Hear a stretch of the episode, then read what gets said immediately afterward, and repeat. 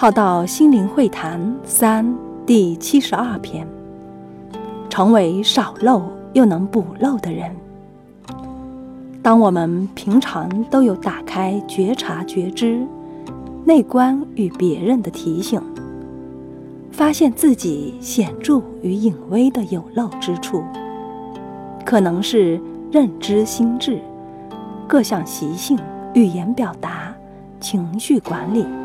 行为模式、学习态度、格局气度、执行、反省、觉察觉知的层面等等，很多面相上的有漏之处，不断的觉察觉知有漏之处，更细微之漏处，然后又有能力、执行力去补漏，如此。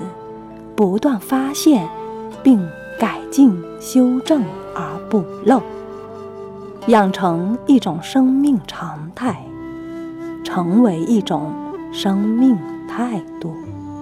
那么，此生亦可以提升、完善到一个更好的自己，成为少漏又能不漏的人。如此，下一世来时。就能带着较少漏的自己来，并且继承的生命状态，是一个可以觉察自己所漏之处，又能补漏的状态。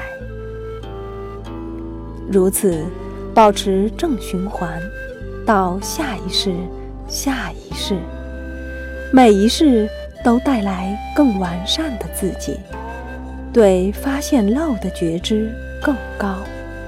有漏之处越来越少，修正补漏更有效能。如此，每世都带来更完善的自己，继承一个更好、更完善的自己。